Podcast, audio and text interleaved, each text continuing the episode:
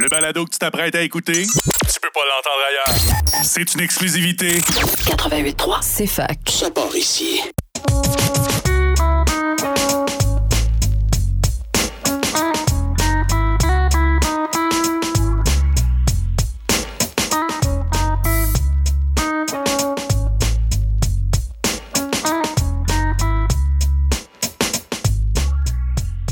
Bonjour à tous et à toutes. Bienvenue à ce cinquième épisode de l'envers du décor. Euh, cette semaine, j'avais la chance de m'entretenir avec euh, Pénélope Robert, qui est euh, membre de l'équipe d'Ultimate Frisbee ici au Vert et Or, et Julia Bisson, qui est une ancienne membre de l'équipe d'Ultimate au Vert et Or. On a parlé de leur parcours et puis comment ils se sont rendus à aujourd'hui être membres de l'équipe canadienne d'Ultimate. Puis on a également parlé de l'univers euh, de- du Ultimate qui est vraiment, qui est vraiment fascinant basé sur le, pour le, sur le respect et puis euh, l'honnêteté. Donc, euh, c'est un épisode dont euh, je suis très fier, puis bien heureux de vous présenter. Donc, sans plus attendre, je vous souhaite un bon visionnement.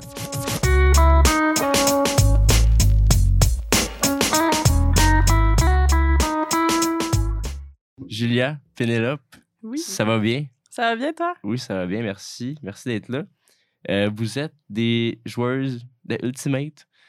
Puis, euh, et que je vais commencer comme ça. Euh, par expérience personnelle, moi, j'ai. euh, la première fois que j'ai joué au Ultimate, c'était au primaire. Il y avait un, il y avait un, il y avait un prof qui, avait organisé un genre de.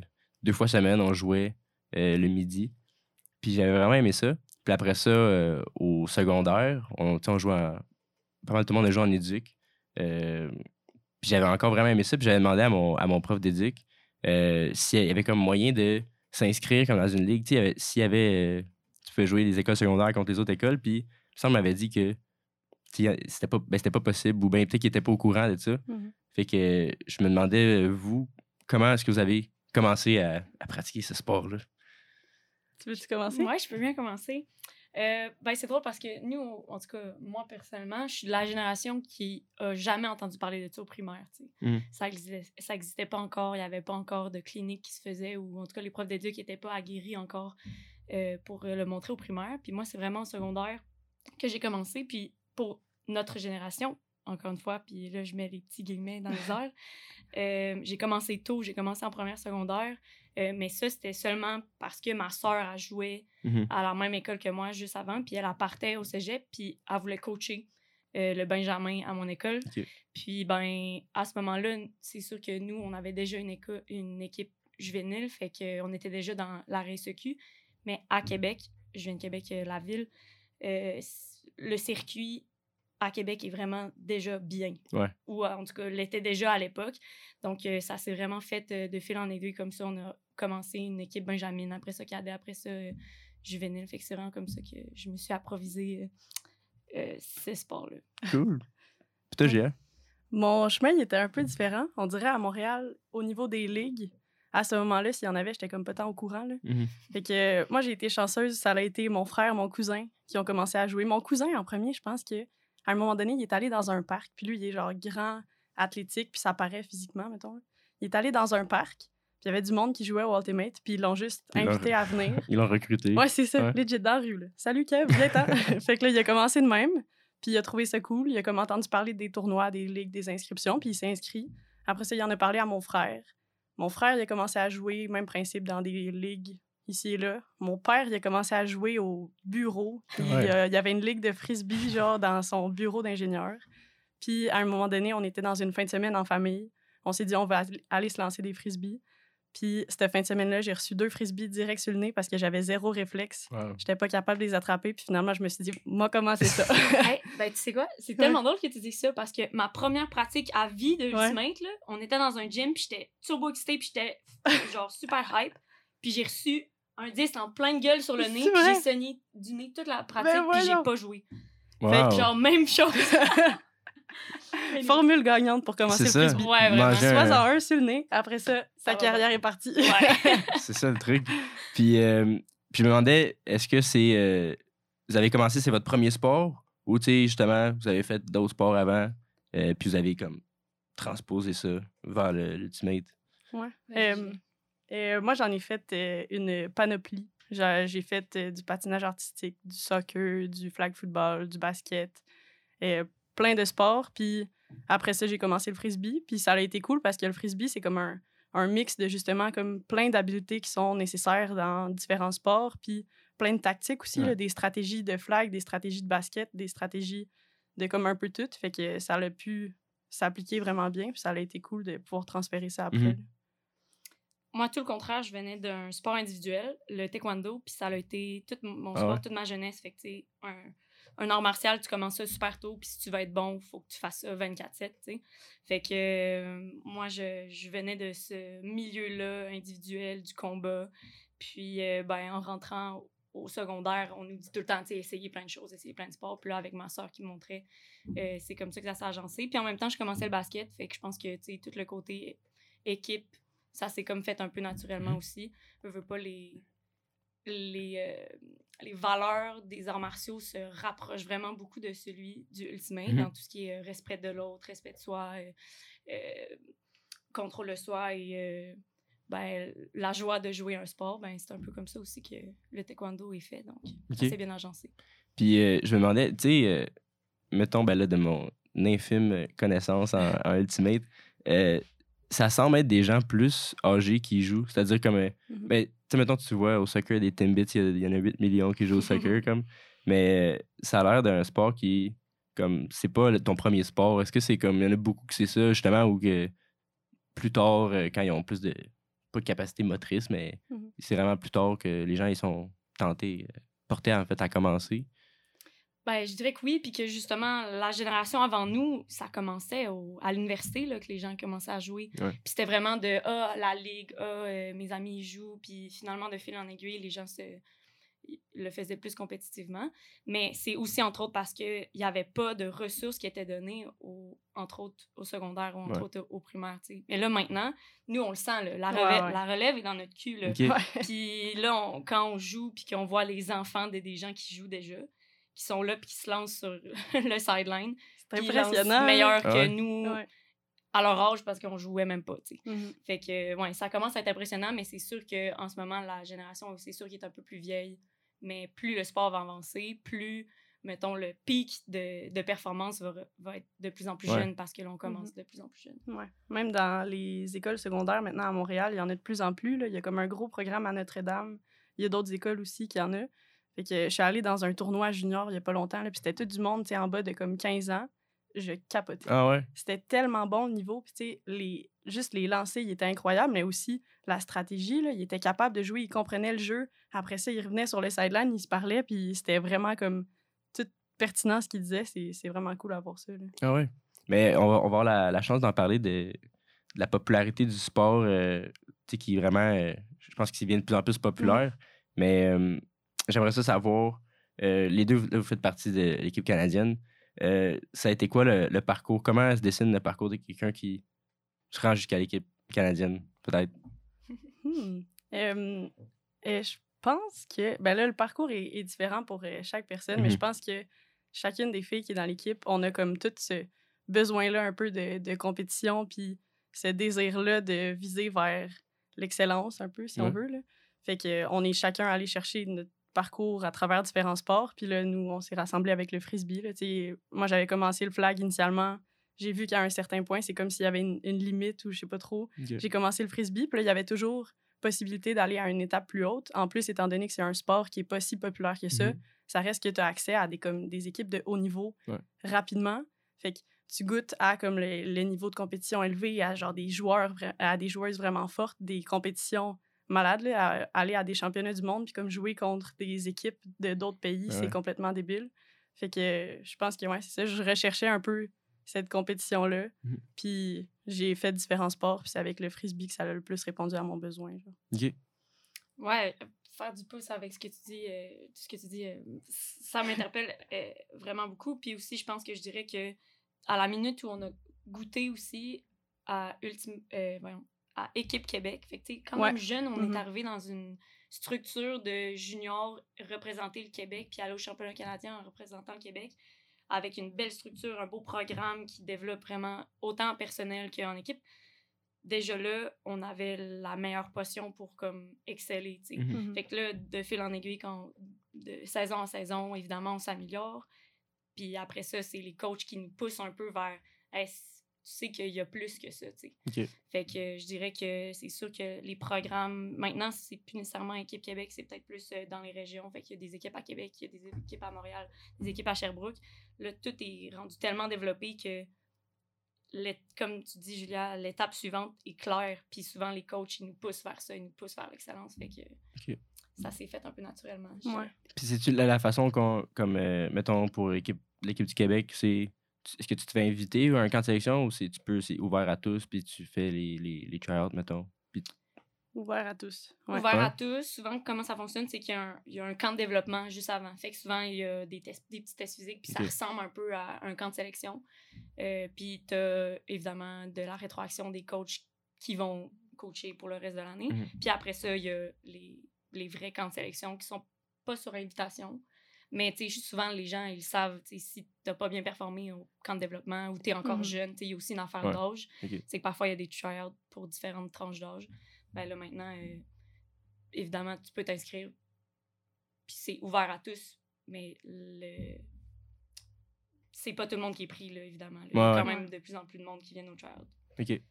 Puis est-ce qu'il y a euh, un certain moment donné où ça devient vraiment comme. Ça devient vraiment plus sérieux, où ça passe du. On joue pour le fun, avoir du. Tu sais, c'est récréatif, ou euh, là, c'est sérieux, on a l'équipe du Québec ou du Canada, je sais pas, c'est. Est-ce que vous Mhm. ressentez un, un certain moment euh, comme ça, ou. Je sais pas si vous comprenez ce que je veux dire? Ouais, ouais. Mais je pense, en plus, on en a parlé un peu euh, il y a pas longtemps, comme en fin de semaine. le frisbee, je pense que ça doit être un des seuls sports, du moins de mon expérience personnelle, que, comme, oui, l'excellence est visée, puis la performance, c'est ça le but, mais en même temps, c'est comme tout le processus, puis faut que ça se fasse dans un environnement sain. Sais, les coachs sont tellement conscients, même dans l'équipe du Canada, les, les coachs sont tellement conscients de l'impact de la santé mentale des joueurs sur la performance, l'impact de la cohésion d'équipe, l'impact de comme plein de trucs comme ça. Fait que oui, il y a une certaine pression, pro- probablement qui provient plus de nous-mêmes. de on veut performer, puis on veut être bonne, puis on est dans l'équipe du Canada, ça nous Mhm. tente d'avoir une médaille, mais en même temps, il n'y a pas une pression de l'extérieur. C'est juste comme on veut vous donner tous les outils possibles que, pour que vous soyez le meilleur possible, puis après ça, c'est à vous de faire votre chemin là-dedans.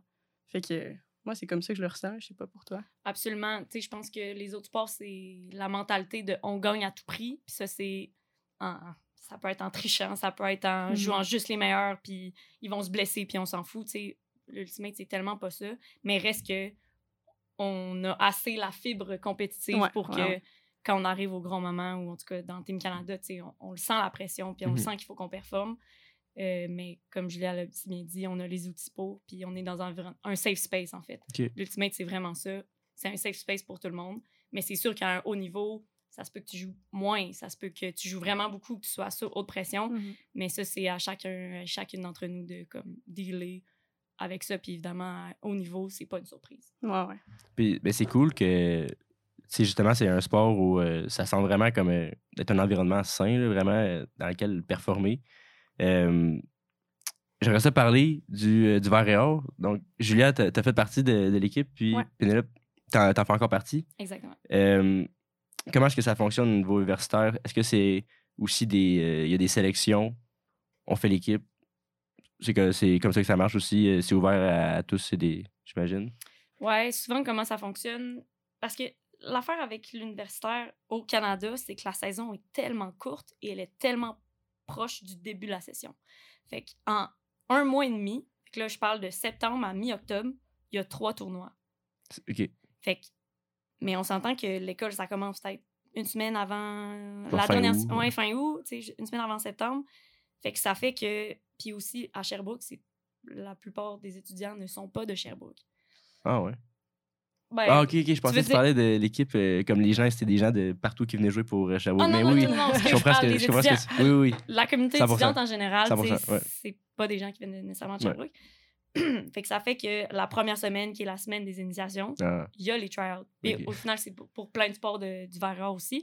Mais aussi, en plus de avant la semaine des, des initiations, la semaine d'avant, il y a des pré-camps. Mais la moitié des gens qui viennent à l'Uni sont pas là Hmm. la semaine d'avant, les pré-camps, tu sais. ok. Fait que c'est vraiment dur pour le recrutement pour le Varroa parce que faut ça se fasse vraiment rapidement. Il n'y a pas beaucoup de monde qui sont au courant de, des démarches. Puis dès que l'équipe est faite, deux semaines plus tard, on a un tournoi, tu sais. Ah ouais. Fait que c'est go, go, go, tu commets, tu commets pas, c'est maintenant ou jamais parce que comme l'équipe, elle doit avancer. Parce qu'en un mois et demi, la saison est techniquement terminée. On continue à s'entraîner à l'année, ça c'est sûr. Ouais. Mais le moment de performance doit se faire en un mois et demi avec des gens qui se connaissent peut-être pas, puis avec un noyau qui change beaucoup parce que tout le monde part en stage, Mhm. après ça, ça revient. Fait que à Sherbrooke, c'est quand même difficile pour ça, Ouais. pour le recrutement. Tandis que, mettons, à Québec, à laval les premières années étaient évidemment difficiles, il n'y avait pas beaucoup de personnes, mais là, de plus en plus, c'est rendu connu, puis il y a beaucoup de marketing qui se fait Ouais.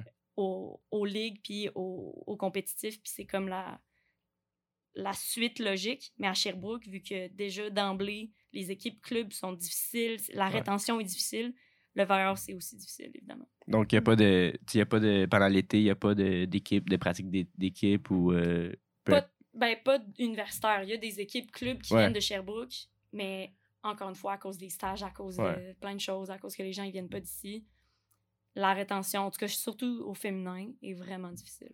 Puis euh, ça se passe. Ça fait que vous avez trois tournois. Après ça, provin- provinciaux. Ça inclut les championnats. Dans le fond, il y a les deux premiers qui s'appellent les Coupes Québec.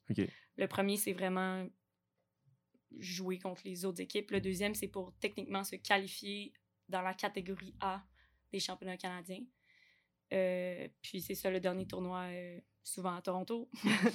Euh, Il y a un championnat canadien euh, que tu peux aussi- autant faire dans la catégorie B que la catégorie A. OK. OK, cool. Puis, euh, euh, j'ai perdu ce que je voulais dire. Mais, euh, bref, j'ai vu que vous êtes allé, mettons, à, à Miami récemment. Est-ce que c'est des sortes de choses que vous faites pour comme. En fait, c'était quoi ce voyage-là? C'était-tu on joue contre d'autres. Ben, faut, faut savoir que le Varéor, euh, ben, première chose, on est une, la seule université au Québec qui reconnaît qu'elle est- qu'elle a une équipe d'Ultimate. Ce que je veux dire par là, c'est que l'équipe de Laval, l'équipe de l'UCAM, Laval, c'est pas le rouge et or. Euh, Non, c'est ça. c'est pas les carabins, c'est ça? Ouais, c'est carabin. Euh, non, le Euh, carabin, non. non, c'est citadin.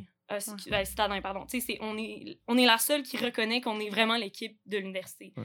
Les autres équipes, comment ils s'arrangent, c'est juste qu'il faut que tu sois inscrit à l'université. Fait que, tu sais, tout le, le processus est encore plus difficile. Mhm. Première chose. Fait que, veux pas quand t'es une équipe club de l'université, ça vient avec, oui, des privilèges, mais aussi euh, des obligations, du genre faire du sociofinancement. Ouais. Euh, puis ça, ben, à chaque année, on est obligé de faire du sociofinancement. Puis ben, les deux dernières années, on a vraiment beaucoup euh, ramassé d'argent. Puis l'université, ben, le Varéor double ce qu'on ramasse. Mais cet argent-là ne peut pas être redistribué à l'équipe. On doit obligatoirement faire un projet avec. Mais là, vu qu'on croulait sur l'argent, ben, c'est pas vrai, là, mais dans le sens qu'on avait vraiment beaucoup d'argent comparé aux autres équipes, puis que là, le Varéor nous poussait un peu en disant, là, vous devez avoir un projet, on doit avoir un projet. Là, on était comme, qu'est-ce qu'on peut faire, qu'est-ce qu'on peut faire? Ben, on s'est dit, bon, ben, qu'est-ce que normalement les équipes élites font? Ils se payent un camp d'entraînement, souvent dans le sud, parce qu'au Québec, on peut pas euh, s'entraîner euh, ben gros euh, en mars. Fait que on s'est dit, OK, go, on le fait. Fait qu'on a planifié tout ça. On a réussi à contacter des équipes là-bas pour pouvoir jouer contre eux. OK. Euh, mais c'était pas dans un cadre d'un tournoi, c'était vraiment juste pour avoir des répétitions contre d'autres gens. Puis le reste de la semaine, euh, nos coachs avaient planifié euh, toutes sortes de camps, euh, ben, de cliniques ou de d'exercices spécifiques à faire. Fait que c'était vraiment diversifié. Puis, on était sur la plage, donc on a eu l'occasion aussi de s'entraîner sur la plage, de faire du Mhm. beach ultimate, qui est vraiment le fun aussi. Fait que c'était vraiment parfait parce qu'on avait le beurre puis l'argent du beurre, dans le sens qu'on on avait le temps de s'amuser, mais on avait aussi le, le côté performance puis le côté euh, on veut s'améliorer. Je suis sûr aussi que vous avez pu, euh, ouais, ça, vous amuser. euh. Absolument. Euh, en termes euh, d'engagement, je sais pas. Ben, Julia, je pense que toi, c'était pendant la saison COVID que tu me disais Ouais. que tu étais là. Fait que je sais pas si c'est représent- ben, représentatif, mais euh, vous avez. euh, c'est quoi, mettons, euh, que ça représente de faire partie de, de l'équipe en termes de pratique, en termes d'heures? C'est-tu quand même une grande charge euh, de, de- de travail? ou- Je pense que tu serais meilleur pour répondre à ça que, que moi, étant donné que j'ai pas la même expérience. Ouais. euh, je veux pas comparer à d'autres sports, fait que je vais juste dire ce que nous on fait, OK? Euh, Il y a deux pratiques semaine, en tout cas durant la saison, là, comme je te dis, durant le, le mois et demi que c'est la grosse performance. On a deux pratiques semaine. Euh, puis là, quand je dis pratique, c'est vraiment ultimate. Là. On, on pratique dehors, puis on, on regarde nos jeux, on regarde nos stratégies. On a un, une heure et demie aussi de- d'entraînement physique. Fait que, ça, c'est toute technique de course, euh, cardio et compagnie. Puis au travers de tout ça, on nous oblige à lancer euh, une heure de, ultimate, ben, de, de disque individuel par semaine. OK. Fait que ça ressemble à ça. Puis là, évidemment, au travers de tout ça, il y a tout ce que le Verre nous demande, c'est-à-dire du bénévolat, faire des rouges, euh, sociofinancement, Ouais. euh, faire euh, monter les trucs pour la graduation, tous ces genres de trucs-là. Le Verre nous oblige un peu à faire, mais ça, c'est en venant avec des privilèges du genre avoir accès à la salle d'entraînement, euh, ce genre de choses-là. Euh, fait que c'est ça. Puis une fois que la saison est terminée, ben là, ça s'adoucit un peu plus. On a une journée où on fait de la ligue, fait que toutes les filles, on se rejoint puis on, on joue entre nous. Fait que c'est un peu plus mollo, c'est moins en mode pratique, c'est plus en mode on essaie plein de choses en même temps que jouer. On a une autre pratique, puis encore une fois, on a une pratique de cardio-muscu plus euh, durant la off-season. Quand même. Ça ressemble à ça. Puis euh, ben, j'ai vu, euh, j'ai vu que les deux avaient déjà été euh, nommés étoiles académiques. C'est-à-dire, euh, c'est-à-dire euh, ben, vous avez comme euh, une bonne moyenne euh, ac- académique, donc ça se fait bien de mélanger les deux euh, tout de même. Ou bien que vous êtes juste comme trop forte à l'école. puis, euh, superstars. Mais moi, j'ai l'impression que le sport, ça, ça l'aide Ouais. au niveau académique. Je, je suis quelqu'un qui est pas full organisé en général, puis dès que j'ai une routine, dès que j'ai des entraînements, des pratiques dans, pluguées dans mon horaire, on dirait que tout après ça se fait Ouais. bien. Je sais que j'ai comme un trou de deux heures pour faire mon travail ou pour étudier ou j'ai un tournoi en fin de semaine. Fait qu'il faut que je fasse tout d'avance, mais je le sais que j'ai juste ce temps-là, fait que je suis plus euh, productive. là. Ouais, je suis vraiment d'accord. Puis aussi, euh, moi aussi, je l'ai fait durant l'année COVID, mais je veux Mhm. pas. Le COVID, ça faisait qu'on avait tellement plus de temps Ouais. parce que tout le côté social était un peu disparu. Fait que, honnêtement, ma première année d'université, je l'ai trouvé facile niveau académique. Mais là, maintenant que tout est de retour, là, je suis comme, ouf, OK, c'est une autre histoire. Un peu plus de distraction. Ouais, il y a vraiment plus de distraction. Ouais. Ça ressemble à ça. Puis, euh, non, puis c'est ça. Puis aussi, je pense que, euh, je l'avais déjà parlé, mais euh, je pense que les gens, mettons, qui sont des, des athlètes de, somme toute, un bon niveau, ils ont comme euh, une éthique, faut que tu une éthique de travail quand même, puis ça, ça se transpose dans différentes sphères de, de leur vie. Fait Mhm. que c'est peut-être le, le cas ici. Euh, en termes de ultimate scolaire, est-ce que c'est c'est où que c'est comme vraiment sérieux? Est-ce que c'est scolaire ou comme y a-tu des clubs civils aussi? Les clubs civils sont certainement comme la place où c'est le, le plus sérieux, si on veut. Pas nécessairement le plus sérieux, mais où il y a le plus haut niveau de performance. Souvent, les équipes scolaires, mettons les équipes universitaires, c'est un peu comme euh, une façon de continuer à s'entraîner Ok. euh, pendant le off-season, mettons, ou genre à certains moments de la saison où tu n'as pas nécessairement accès à d'autres tournois, à d'autres pratiques. Et en plus, souvent, tu sais, le Pépé puis moi, on a joué ensemble. On joue dans, ensemble dans l'équipe du Canada, puis après ça, dans le Varior, on peut jouer ensemble. On continue. La coach, c'est euh, du Varior, c'est une fille avec qui on joue dans l'équipe du Québec. Fait comme on, ça nous permet de tout continuer à, jouer ensemble. Ouais, je rajouterais aussi que vu que la saison est juste en, en début d'automne, en théorie, c'est le moment où les grosses, grosses, grosses équipes du Québec s'en vont euh, faire les séries américaines. Fait que là, on s'entend, là, c'est un autre niveau. Fait que Mhm. souvent, ce qui arrive, c'est que c'est vraiment dur d'a- d'agencer les deux. Fait que les meilleurs joueurs ou les meilleures joueuses vont pas nécessairement faire l'universitaire parce qu'ils sont en plein milieu de la saison américaine qui est aussi très prenante. Euh, fait que pour avoir fait les deux, c'est vraiment difficile, surtout avec l'école. Mais c'est souvent ça qui arrive. C'est pour ça que l'universitaire canadien est pas tant de haut niveau, je dirais, comparé, mettons, au college américain. Ça, c'est gros, ça, là-bas? Ouais, vraiment beaucoup parce que justement, leurs saisons de 1 sont à la f- maintenant. Sont en avril-mai, tu sais. Ok. Mars, avril, mai. Fait que c'est juste avant la saison club. Puis c'est- ça n'interfère avec rien d'autre. Fait que, Ok. tu sais, c'est vraiment Ça donne bien. ça la donne vraiment bien.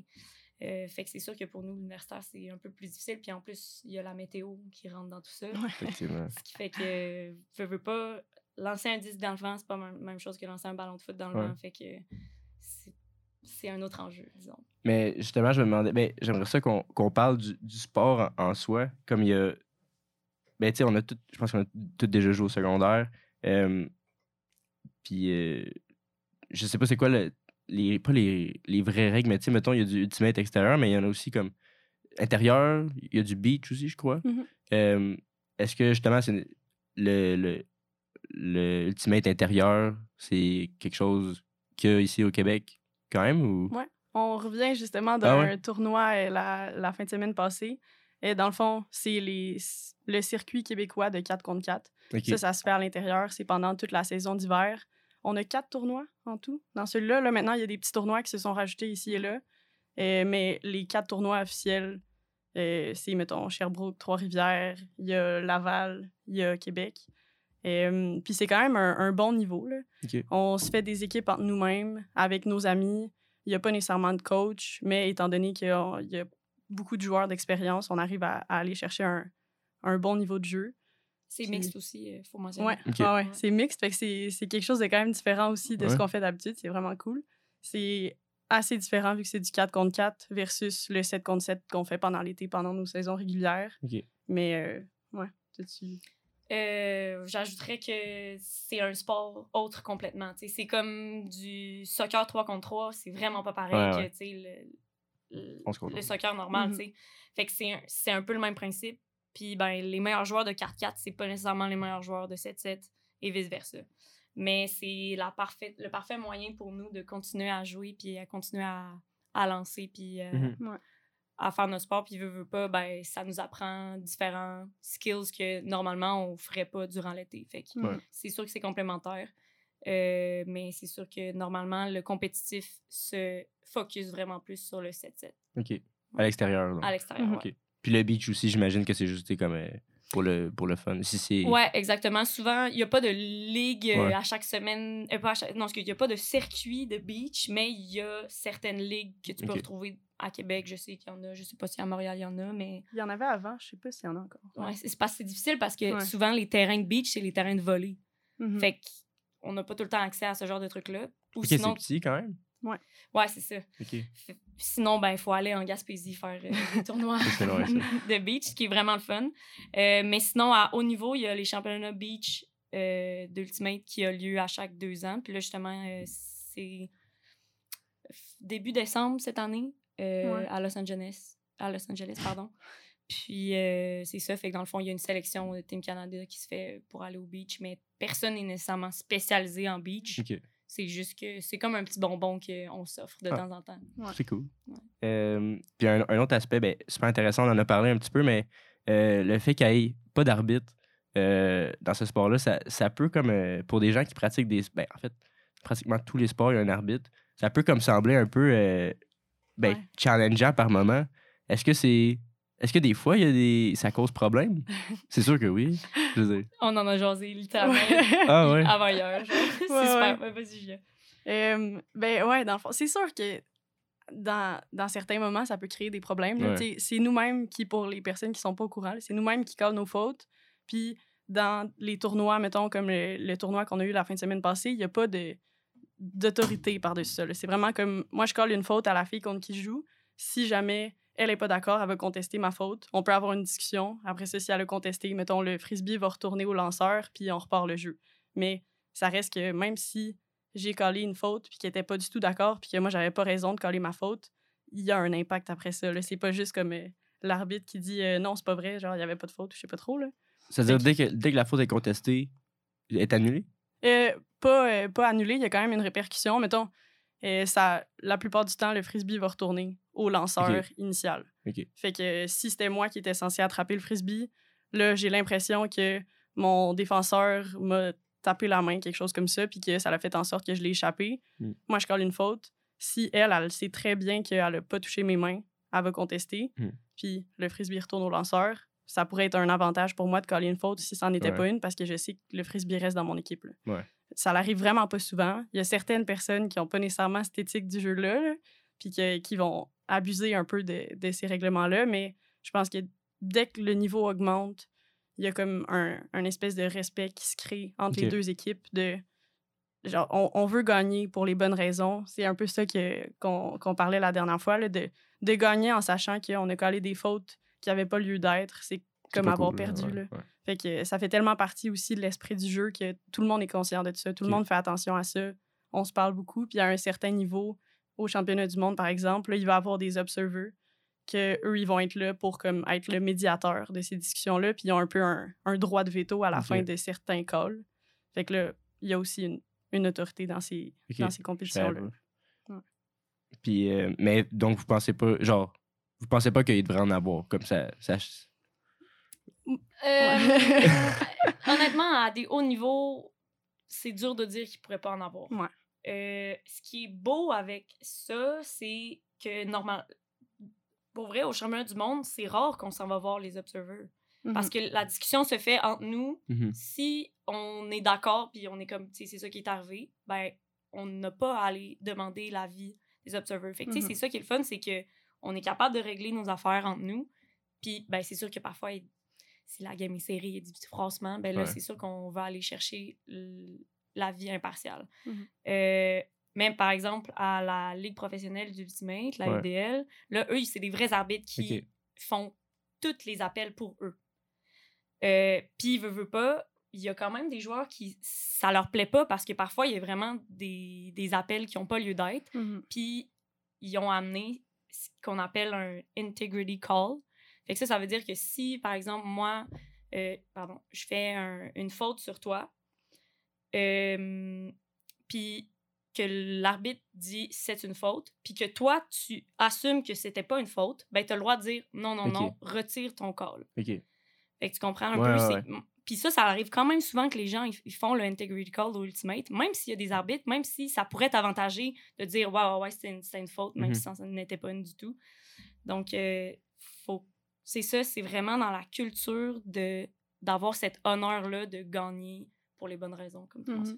Puis, mais, tu sais, c'est- c'est grand un terrain de. Est-ce qu'il y a seulement un entraîneur, mettons, pour. euh, Un arbitre. Euh, ouais, pardon. Un, un arbitre? Euh, Il y a trois arbitres souvent, Mhm. euh, comme un peu au soccer. Là. Il y en Ouais. a comme deux sur les lignes, puis Ouais. un qui est un peu plus au centre, puis qui, qui regarde le jeu.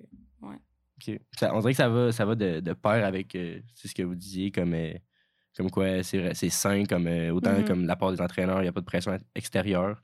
On dirait que ça va un peu dans le même. euh, dans la même. euh, dans la même lignée. Mhm. Euh, Puis est-ce que, mettons, ben là, vous venez, juste- ben, vous, taekwondo de, pour ta part, euh, Penelope, puis Juliette, t'étais joué au flag. Est-ce que ça, justement, quand tu viens d'un sport où il y a un arbitre, tout ça, puis il y a des sports qui sont plus, je sais pas, taekwondo, je pense, mais je pense qu'il y a beaucoup de, c'est beaucoup de respect et tout. Ouais. Le flag, j'imagine, il doit, il doit avoir un peu plus de. Ouais. Plus de friction, Est-ce que, est-ce que ça- c'est challengeant des fois de t'adapter à ça ou ça fait tellement longtemps que t'en fais que. C'est encore un challenge. Ouais. Puis ça m'étonne encore, on dirait, sur un terrain de flag, j'ai pas du tout le même mental, la même attitude que sur un terrain de frisbee. C'est sûr que là, maintenant, avec le, le frisbee, ça a quand même changé mon, mon attitude, là, mais ça reste encore des fois que au, au flag, on dirait, et en- tu joues en defense, mettons, dans certaines situations, tu sais que ce que tu fais, ça va être une, une faute, mais Mhm. tu sais que si tu fais pas cette faute-là, ben là, il pourrait avoir un Ouais. toucher. Ben là, peut-être que tu vas la faire puis espérer que l'arbitre le voit pas. Mhm. Tandis que, mettons, au frisbee, c'est directement comme un contact avec l'autre fille. L'autre fille est au courant. Elle sait que tu as fait ça clairement ouais. parce que c'était voulu. Là, c'est comme si, aussi, vu que le, le frisbee, c'est connu comme étant un sport qu'on fait toute attention puis on se respecte tout, on dirait que je ressens le besoin de vraiment plus faire attention au flag. Je sais que les autres filles vont faire ça. J'ai Ouais. comme tendance à vouloir le faire aussi. Fait que c'est c'est plate, mais c'est c'est une réalité pour moi. Là. Ouais, ouais. Non, je comprends. Puis, euh, euh, on parlait justement de, tu sais, de l'accessibilité euh, au sport, comme quoi euh, là, les- la nouvelle génération, elle s'en est vraiment bonne. Euh, Il y a ce, ce changement-là. À quoi est-ce que vous associez comme le fait que ça devient de plus en plus populaire euh, chez, chez les, auprès des jeunes? Euh, je dirais que c'est vraiment la Fédération québécoise d'Ultimate a vraiment misé là-dessus. Euh, on n'est pas encore reconnu comme un, un sport subventionné au Québec ni au Canada. Par contre, euh, notre but, c'est que ça le devienne. Puis ça, c'est en faisant euh, euh, des programmes de développement de l'athlète, entre Mhm. autres. Et donc, on a tout ce programme-là qui est déjà construit pour l'Ultimate. Puis ça, ben, ça passe par, faut commencer jeune, puis il faut commencer à intégrer ça euh, dans les sports qu'on offre, comme on offre le soccer, le basket, le football vraiment jeune, tu sais.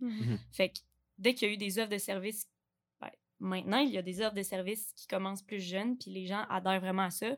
Et l'autre partie qui est un peu le revers de la médaille, c'est que les, les personnes qui ont commencé plus vieilles ont maintenant des enfants. Et ces gens-là, ben, pas, ça fait vraiment une grosse Mhm. différence parce que là, eux, c'est c'est le classique. Ben, moi, j'ai fait du soccer toute ma vie, fait que mon enfant va faire du soccer. Ben là, de fil en aiguille, ben là, c'est l'ultimate qui prend le dessus. Donc, euh, Mhm. ça nous avantage euh, de ce Ouais. côté-là.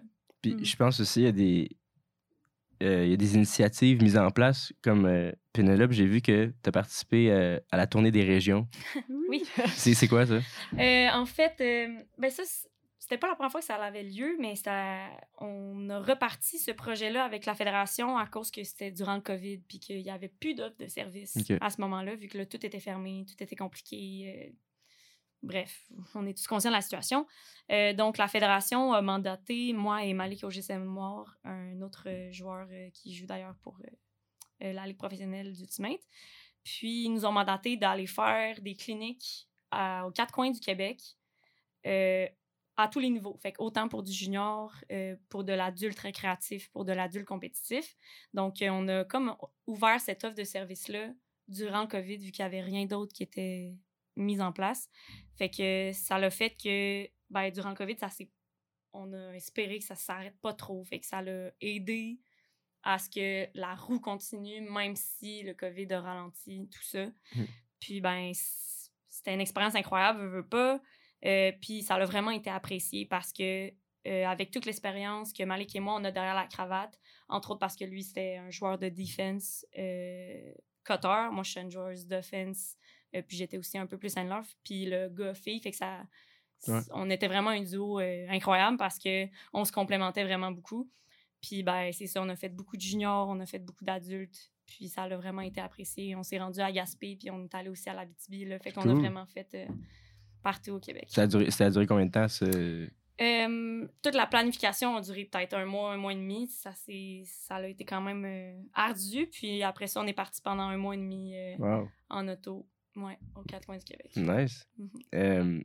Puis justement, en parlant d'initiative, tu parles de la Ligue professionnelle. Oui. Il y a le Royal euh, de Montréal.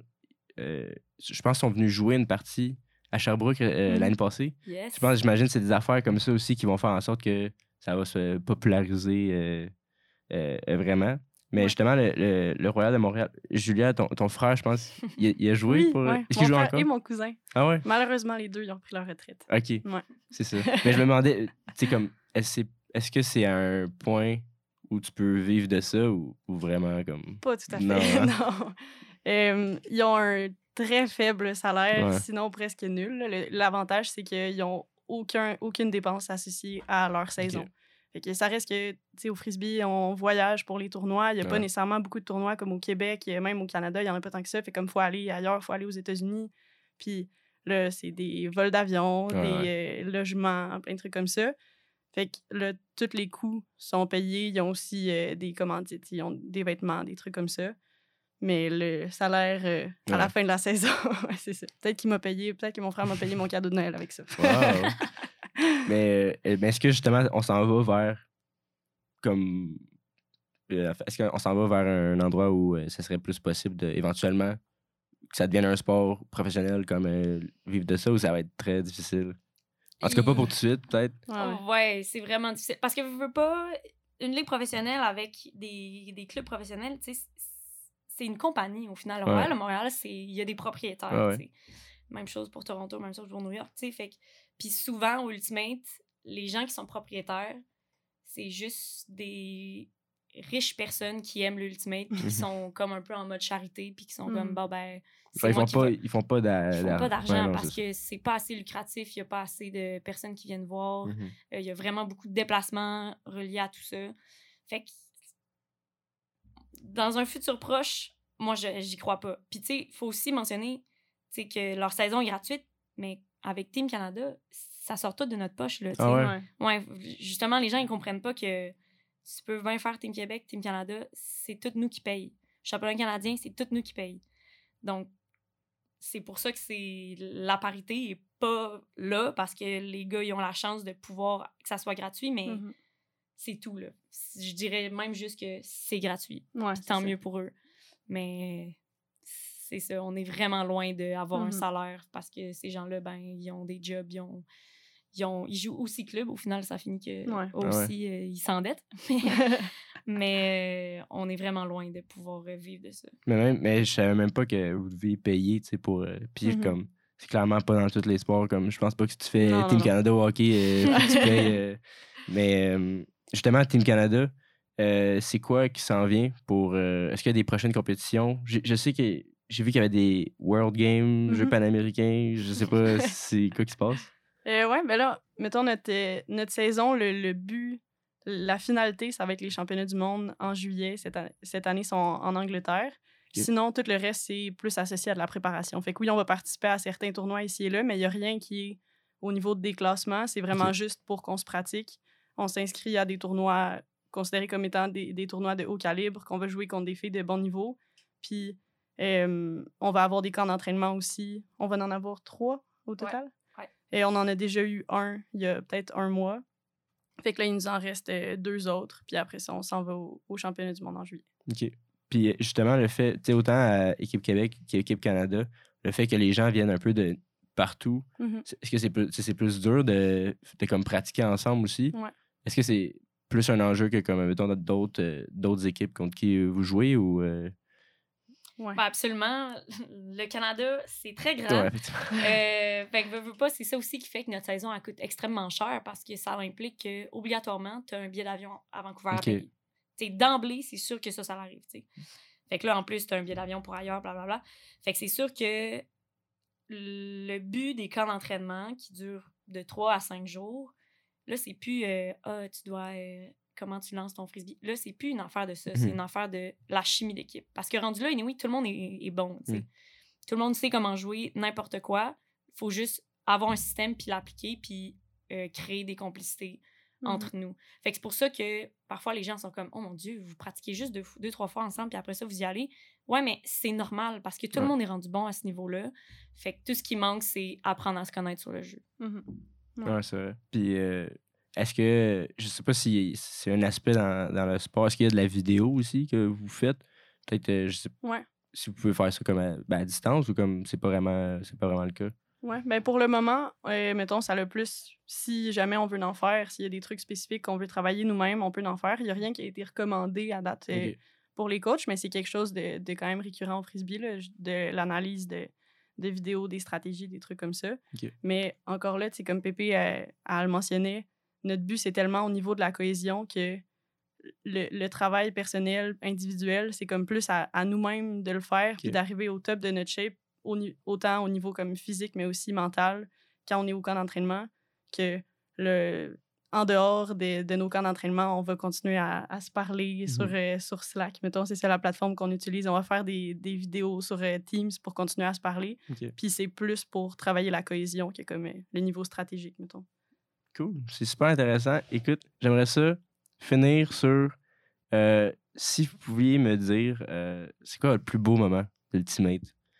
Je suis sûr qu'il Hmm. y en a plusieurs peut-être. Ouais. T'en as-tu en tête? Euh, Laisse-moi y penser. Euh, Il y en a beaucoup, honnêtement.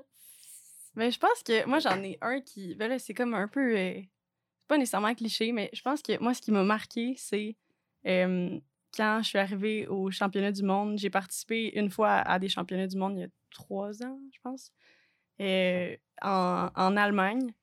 Puis je me souviens, juste d'en parler en ce moment, je recommence à avoir des frissons. je me souviens, je capotais, je comprenais pas que c'était possible que j'aie cette chance-là.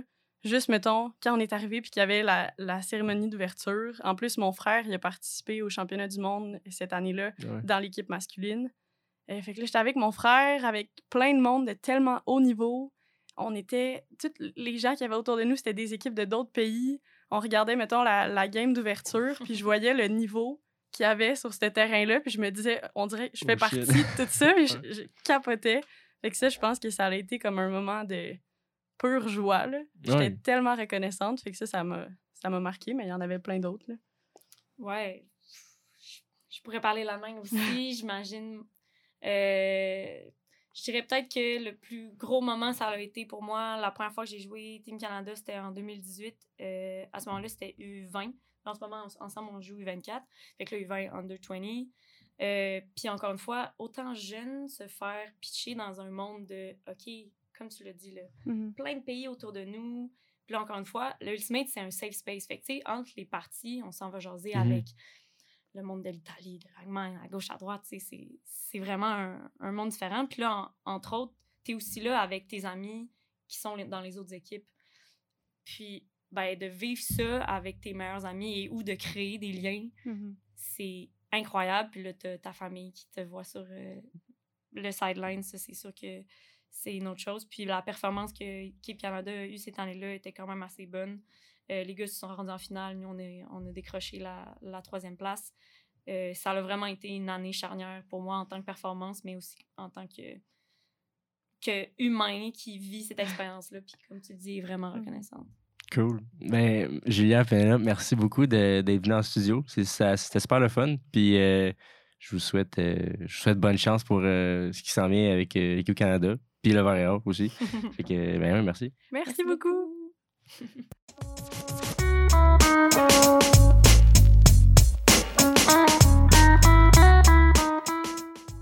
Je rappelle à nos auditeurs que j'ai parlé avec Julia Bisson et Pénélope Robert, deux excellentes joueuses d'Ultimate Frisbee. On a entre autres parlé de leur parcours, mais également euh, de l'univers du Ultimate Frisbee qui est euh, franchement bien intéressant. Euh, Je vous rappelle que vous pouvez suivre l'envers du décor sur les réseaux sociaux. Mon nom est Emile Martin. Je vous remercie d'avoir été à l'écoute et puis je vous dis à la semaine prochaine.